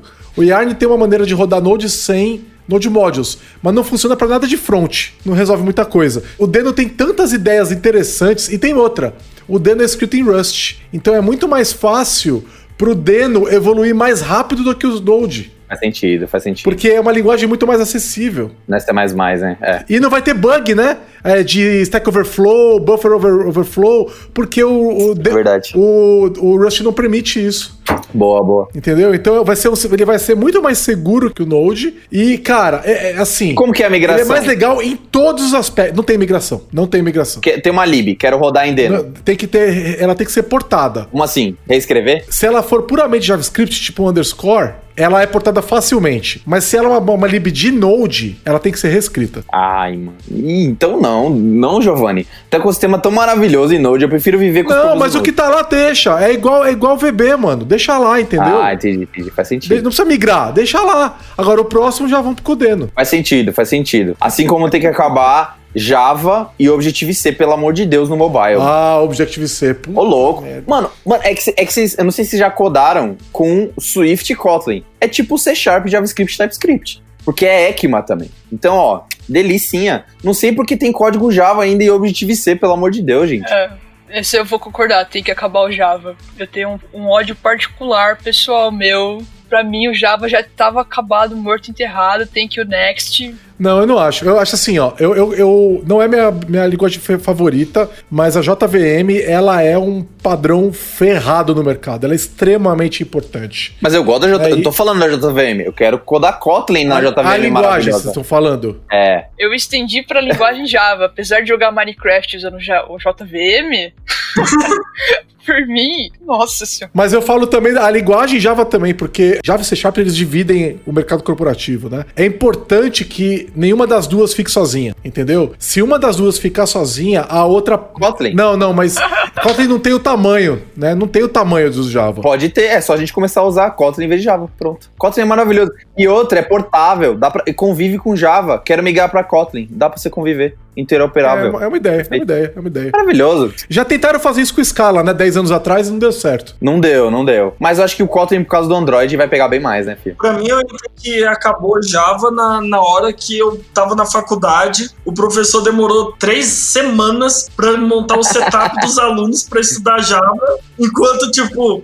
eu em um dia baixei o Visual Studio Olha e tava aí, codando polêmico. pro Windows nativo, tava codando pra IoT e tava codando web. E não precisei configurar nada, eu só instalei o Visual Studio. O pessoal do Guj tá remoendo aqui no. no- Nesse momento, ouvindo esse podcast. Eu gosto de Java. Eu só acho o Kotlin melhor. Acho que esse é, o- esse é o ponto. Mais moderno, né? Tem features mais modernos. É, eu tenho um ponto aqui, vou pivotar um pouquinho também. Tem que acabar a hierarquia forte, mano. Tipo, as empresas não são exército, beleza? A gente não tá lutando numa guerra. Não precisa de hierarquia forte, gente.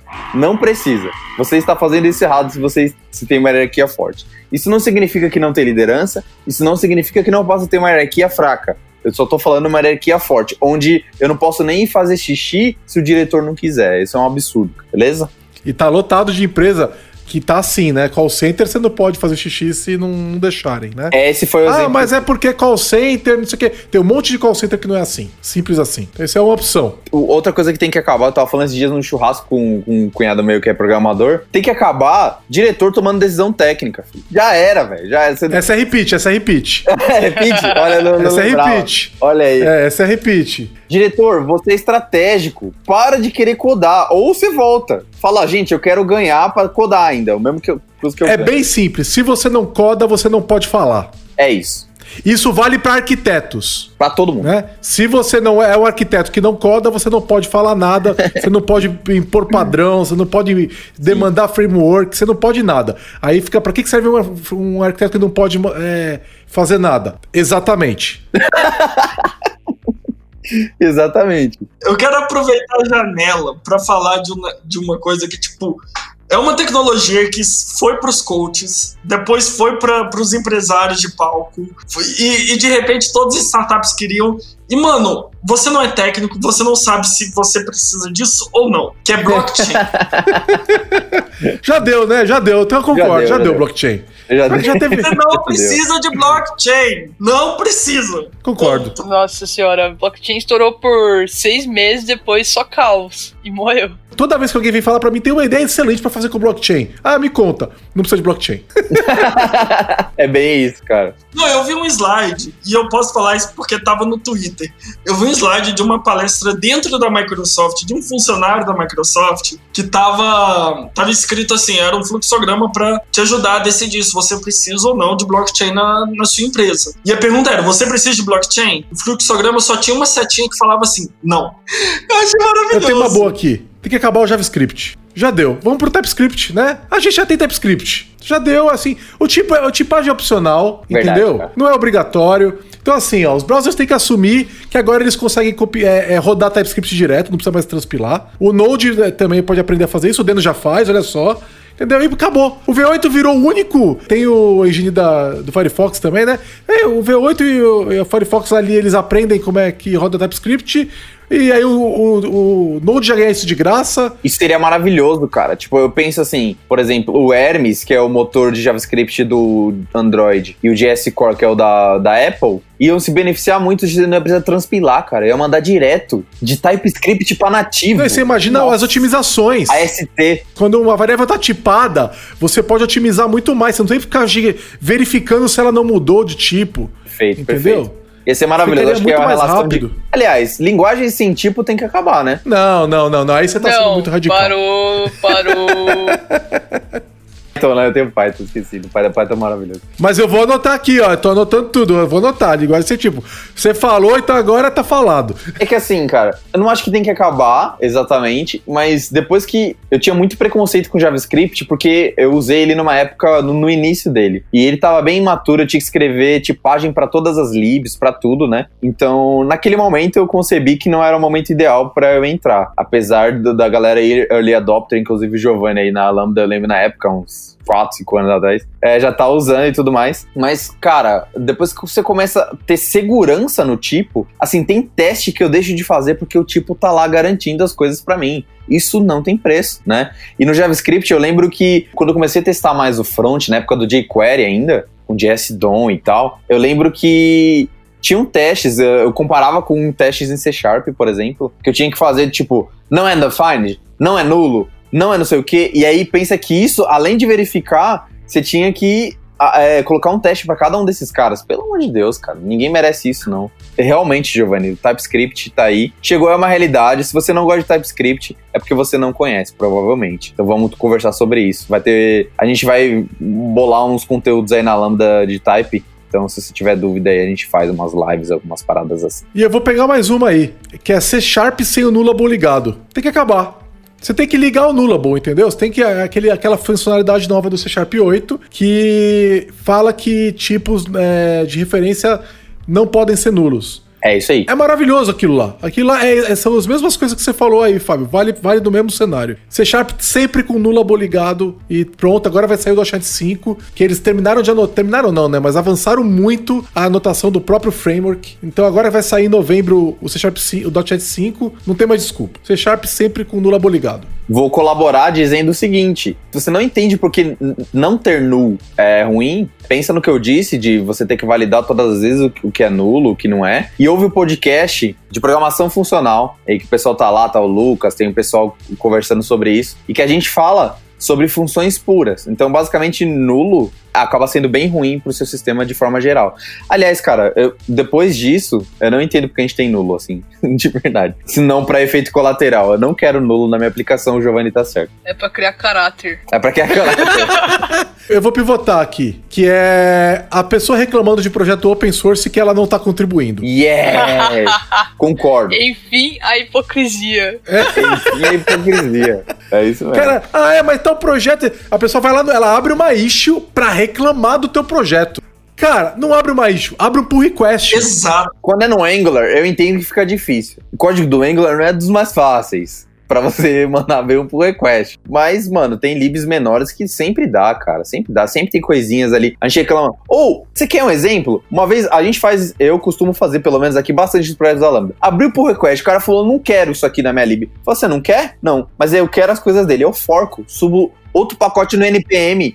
Subo lá, eu que mantenho. Você não quer? Eu mantenho. Aí eu fico beijando o request dele depois e mantendo o projeto aqui na Lambda. Entrego pra cliente assim. Você acha que não dá pra fazer? Dá pra fazer. Eu já fiz isso também. É, então.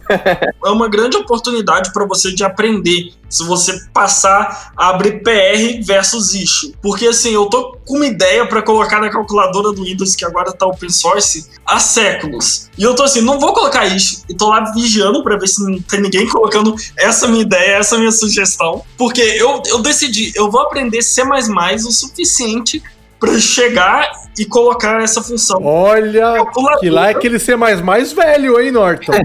É aquele C de mais de 20 anos, hein? Mas aí eu tô, eu tô assim, tipo, é, é a minha meta, virou uma meta, aprender o suficiente para colaborar e ter meu código mergeado na calculadora do Windows. Seria épico. Olha aí. Por isso que eu vou colocar isso. Seria Nem épico. saber o que, que eu tô fazendo, mergear um código meu lá. É isso que eu quero. Não é esse, não é esse C de 2020 com smart pointers, entendeu? É o C de 98, entendeu? Que é o que a Camila falou, pra formar caráter, entendeu? Tá vendo? Tem que saber mexer nesse C aí. Senão, como é que você vai É o mexer programador do raiz Windows? aqui. Norton, reescreve ela em Rust. Pronto, resolveu. Resolveu. Acho que eu vou fazer isso. que mais? Eu gostaria de trazer um aqui que, vez ou outra, eu pego um código é raro, mas eu detesto isso de um nível tão grande. E eu tô trazendo aqui porque ontem eu tava mexendo no código assim. Quando você está trabalhando num código, geralmente é PHP, geralmente é PHP, que o cara dá dois enter. Toda linha é separada por uma outra linha em branco. Então, tipo, se o seu monitor mostra 40 linhas, na verdade você só tá vendo 20 linhas. Por quê? Pra quê? Qual, qual que é o benefício? Eu não sei qual é o benefício de entre linhas. Eu acho que o código devia estar como um texto. É um texto. Vocês Código não é- gostam de entrelinha? Não. Gente, se eu não dou o enter, eu não consigo entender o código. Consegue sim, um- é costume. Não! É que nem um É livro. Livro tem. Mexe tem... nas configurações editor, cara. E, ao meio, e coloca um espaço lá maior, É, entendeu? Justo, justo. Eu não acho que tem que ser um blocão, mas eu acho que tem que ser vários blocos, entendeu? Tipo assim, um bloco que faz uma coisa, espaço, um bloco que faz outra coisa. Agora, se tiver muitos desses blocos, talvez você tenha que extrair uma função. É um bom jeito de refatorar. Mas eu- é tipo assim, eu não vou dar enter em toda a linha. Tipo, não vou fazer um if. O if tem três linhas, eu vou dar um enter entre cada uma delas, pelo amor de Deus. Não, é, exato. Mas e- existe os momentos que você vai separar o assunto. Exato. É, mas ó, um olha parágrafo. É um As parágrafo. linguagens corroboram com essa, com essa maldição. Porque tem region no C Sharp, por exemplo. Pra que, que existe region no C Sharp? Pra quando você tem vergonha do seu código. É pra isso. Só serve pra isso. É tipo, cara, isso aqui que eu fiz eu- é muito feio. Deixa eu esconder ele aqui no É Meridian. isso, é isso. Entendeu? É eu, não isso. tenho, eu não tenho coragem de mostrar isso pros outros. É. É, melhor a gente botar ele em algum lugar. Eu acho Entendeu? que da region só falta ter na frente generated automatically, tá ligado? Porque parece o código gerado automaticamente. Eu falo, ah, tem uma region aqui. Eu já, eu já perdi tempo procurando o código. Tava numa maldita de uma region, cara. Que eu não tava vendo, entendeu? E sabe quando acontece muito? É porque o código tá muito comprido. Aí a pessoa, ela tá com 1.500 linhas numa classe. Aí ela fala, ah, pra eu poder entender essa zona que eu fiz, eu vou separar aqui, ó. Cada método é uma region e não sei o que, entendeu? Ela tá organizando aquela bagunça. É, a probabilidade é de 100% que um código de mais de mil linhas vai ter red. Certeza, certeza. 100%, é. Se você passou de mil linhas, você tá muito errado. Entendeu? Solid passou longe aí, meu filho. Eu tenho uma. Essa é boa. Tem que acabar o PR sem descrição. yeah, é verdade. Eu- PR sem de- Não, isso aí. Cara, PR sem descrição, você não, ele não precisa acabar. Você Não só tem fecha. não tem Você fecha. É, é abandon. Ah, abriu o. PR, você fez, fechou. Por que fechou? Porque eu não sei o que é. Vou colocar no acordo de trabalho isso daí. Acordo de trabalho, pode É, pôr. o, o meu time colocou. No acordo? Não tem- Aham. Não tem o porquê, mano. É tipo assim, vou abrir aquele monte de código. Nem Bom, dá, nem dá. Cara, Dá pra- fecha. O acordo de trabalho é abriu, abriu sua inscrição, ele vai fechar. Ninguém vai nem olhar. Verdade, verdade. Tem um bot olhando isso então, né? Tipo, Não, É, dá, pra, você dá pra bloquear. um bot. Dá pra bloquear E na Azure agora? DevOps. E é, beleza, eu também tô ficando com fome, mas eu vou fazer uma marqueteira em homenagem a Emily e Vandinha. Tem que acabar você aí em casa, pessoa desenvolvedora, não mandando currículo pra Lambda. Verdade. Tem vaga aberta pra todos os níveis. Vai lá e manda seu currículo. Não tenha medo. Todos os Mas não dá, Camila, tem que ser. Só gente sênior vai trabalhar na Lambda, não dá. é, só sênior, né? Você tem que que acabar esse mito aí, pô. aí. Tem que acabar esse mito aí. Gente, a gente tá brincando aqui, talvez muitas coisas você ficou ofendido que a gente falou. A gente tá falando de coração aberto aqui também brincando, então de brincadeira, que são coisas técnicas que são às vezes ruins pro software, mas não fica inibido por isso. A gente tava fazendo as brincadeiras aqui, a Camila tem razão. Manda seu currículo. Eu também tinha medo de, é, tipo, ah, não posso trabalhar. Meu, como que eu vou trabalhar na Lambda 3, né? Talvez muita gente tá aqui, com exceção do Giovanni, né? Porque o Giovanni fundou a Lambda 3. É, fica com medo, fica com medo do Giovanni, né? Vocês não sabem, mas o Giovanni, algumas pessoas que entram aqui chamam ele de Jesus do C Sharp. Soltaram essa no último sim, que ainda tava barbudo ainda. Você tem medo, né? Acho que ele é o Cristo do C aí, né? Tem que acabar o medo do Giovanni Bassi. É, ele é um doce, gente, pelo amor de Deus. Que acho que o Giovanni é bravo. É... Doce fazia tempo que não me chamavam. Mas Obrigado, viu, Fábio? Gente, fala alto não é sinônimo de bravo. Tem que acabar esse mito. Quem Verdade. fala alto não tá bravo, ele só tá falando Ah, é. alto. Vou é tom anotar isso aqui porque é importante. É, mas é sério, gente. Há oito meses atrás eu não sabia metade do que eu falei hoje aqui. Ainda não sei mais ou menos, estamos aí sempre dando pitaco. vocês- A questão é, a Lambda tá aceitando todo mundo. Vem, mostra que você gosta de estudar, você gosta do que você tá fazendo, você gosta de resolver problema. A gente tem lugar pra todo mundo. É isso aí. Olha só. E calma, a minha última aqui, que é uma, é uma de hate, que eu fiquei pé da vida. Recebi um e-mail do Banco Laranja. Tem vários. Tem vários bancos laranja, tem, vários, tem vários. Sabe quando vem um e-mail que você fala assim, ah, quero me descadastrar dessa lista que eu nunca me, ca- me cadastrei, mais conhecido como spam? Geralmente tem um link, você clica lá e você se descadastra. Não, cara, eu precisava abrir a app do banco e me descadastrar na app. Eu falei, eu vou fazer isso, porque eu não quero. Você não pode bloquear a notificação de uma app de banco, né? Às vezes tem uma notificação importante ali, né? Então eu vou lá, aí eu abri a app, fui procurar nas privacidades ali e tal. Aí eu vou olhar, eu vou, tô procurando um lugar pra me descadastrar da lista de marketing, certo? Não, não é. É tipo assim, conta corrente. Descadastrar de é, marketing de conta corrente. Cartão. Descadastrar de. mar- Eu me descadastrei de 50 listas. De- com muito ódio. Com muito ódio. Ou alguém de UX é muito evil, é muito, é muito do mal nesse banco. Ou alguém é muito sacana.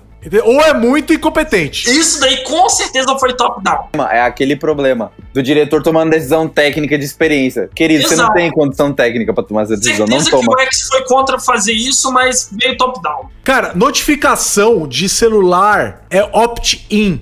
Tipo, a não ser que eu peça, não me manda. Eu não quero saber as suas notificações, entendeu? Se eu não pedir as suas notificações, você não me notifica. Então, assim, ó, abrir a app pela primeira vez, fala assim, ó, nós não vamos te notificar de nada, ou só, só vamos te notificar da coisa muito importante. Se você quiser saber sobre outras coisas, você vai aqui, ó. Pronto. É assim que tem que ser. Perfeito. E aliás, já vou colocar aqui: notificação de site. Que que site quer me mandar notificação, cara? Tem que acabar Entendeu? o site mandando notificação, ainda mais quando Ah, você aperta não. errado no celular. Não, Não tem que existe. Não existe nenhum site que eu quero que, que me notifique. Não existe. E se eu quiser que o site me notifique, eu vou baixar o aplicativo do site. Porque de todo site já tem aplicativo. Então, não, não quero notificação. Então tem que acabar a notificação. Tá errado a notificação. Não, notificação pode ser útil. Se a minha mãe quer me mandar um WhatsApp, eu quero saber. Entendeu? Então, minha mãe pode ser merece notificação. Ela, ela tá numa idade que de repente ela ficou doente e eu preciso ir lá correr, eu tenho que parar o que eu tô fazendo. É para notificação é assim. Tem que parar o que você tá fazendo. É igual o Teams. Pra todo mundo no Teams eu preciso explicar como é que desliga a notificação. Porque você, você instala o Teams, alguém te manda uma mensagem, só falta ele mandar alguém na tua casa tocar tua campainha. Entendeu? Só falta isso, porque ele te manda um e-mail, ele te notifica no celular, É, é ele notifica no computador. Cara, quem você acha que você é pra me notificar? Cara, sério, Mano, se você Discord? mandasse o Bill Gates me tocar a minha campainha, tudo bem. Entendeu? Fora isso, eu não quero saber. Mano, você Tem não que tá ligado. acabar a, a notificação do Teams que não é integrada com o nativo do sistema. É verdade. Tem É que verdade. acabar. É uma notificação esquisita, é toda torta a notificação. Mano, Mano, ó, o Discord. Eu tô tentando fazer alguma coisa ali, toda hora aparece uma notificação exatamente onde eu preciso clicar. É horrível isso, horrível. Mano, o Discord tem um esquema que ele manda um e-mail com o seguinte título: Fábio, não sei o que você estava fazendo, espero que quando você entre, você esteja com um caminhão de bombeiros, porque pegou fogo. Aí eu entro e tem uma merda de uma mensagem. Uma. Uma mensagem. Mano, eu não entendo. Quer ser legalzinho, quer ser descolado, mano. E manda uma mensagem. Mano, toda vez eu entro. Putz, deve ter mensagem pra caramba. Aí eu entro lá, tem uma mensagem no Discord. Eu falo, parabéns, E Discord. geralmente é uma mensagem que tava arroba todo mundo. Isso, everyone. É, é isso aí.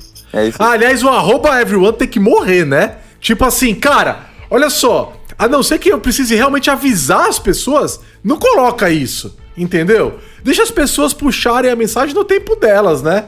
Um que eu sinto falta do. Tem no Slack, mas eu sinto falta de ter no Teams, que é o arroba here. As pessoas que estão aqui, daí é melhor. É verdade, é uma boa. É um bom nome pra isso, né? Channel, talvez, no, no, no Teams, alguma coisa assim, né? Não, não tem. O arroba here é quem tá online. O arroba channel do Teams vai notificar todo mundo que subscreveu aquele canal. Mesmo a pessoa que não tá online. Tem que acabar aí que vocês me lembraram agora e eu esqueci. Caramba, que Esse é. podcast vai demorar umas duas horas. Tem que Não, acabar esse episódio de podcast. Tem que acabar. Já deu. Tô já com deu, fome, já deu. tô com fome, velho. É, então. Pessoal, como o Fábio falou, isso aqui é uma brincadeira, né? A gente, você pode continuar codando em VB e C++ se Sim. quiser. Você pode Não tomar decisão top-down, diretor. Você pode tomar, vai dar certo. Confia. Então, assim, não é pra ninguém ficar bravo, isso aqui é uma brincadeira. E aí, se vocês têm os rants de vocês, quiserem reclamar com a gente, mandem os comentários pra gente, manda Twitter pra gente, tá aí no post também. E a gente, a gente dá risada junto, entendeu? Porque não tem problema, você acha que tem que acabar todo o .NET, não tem problema também, a gente tá junto, tamo rindo junto, tá bom? Não é pra ficar bravo, você ama JavaScript, não tem problema, ama hierarquia, né? Não tem problema também. A gente não entende, mas a gente respeita. É, tipo C++. Você para de falar do C de C++, Giovanni. Falou então, pessoal. E ó, ano que vem tem mais, hein? Porque esse aqui é um podcast que é, é muito legal de gravar. Nossa, não aguento mais ir aqui. Minha, minha é cara tá doendo aqui, ó. Tá Eu vou fazer igual, igual o B9 faz, de ter uma aba do OneNote ali separada para durante o ano eu ir ali alimentando. Vai anotando, é uma boa ideia. Thread do Twitter tem que acabar. E a gente adiciona e faz os melhores do ano. Boa, boa, boa. Espaço, thread. Segue o fio. tchau, tchau. Bom, é isso, gente. Tchau, Valeu. pessoal. Tchau, tchau. Valeu.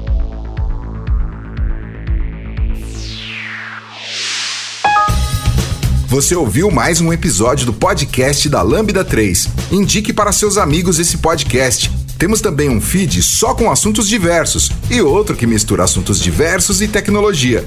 Toda sexta-feira, sempre com o pessoal animado da Lambda 3. Se você tem um podcast e quer gravar num estúdio legal, nosso espaço está aberto para você. É um estúdio isolado acusticamente, com uma mesa de gravação e microfones profissionais para até cinco pessoas. Tudo de graça. A ideia é estimular o podcast no Brasil. Pode ser sobre qualquer assunto. Fale com a gente pelo e-mail podcast@lambda3.com.br.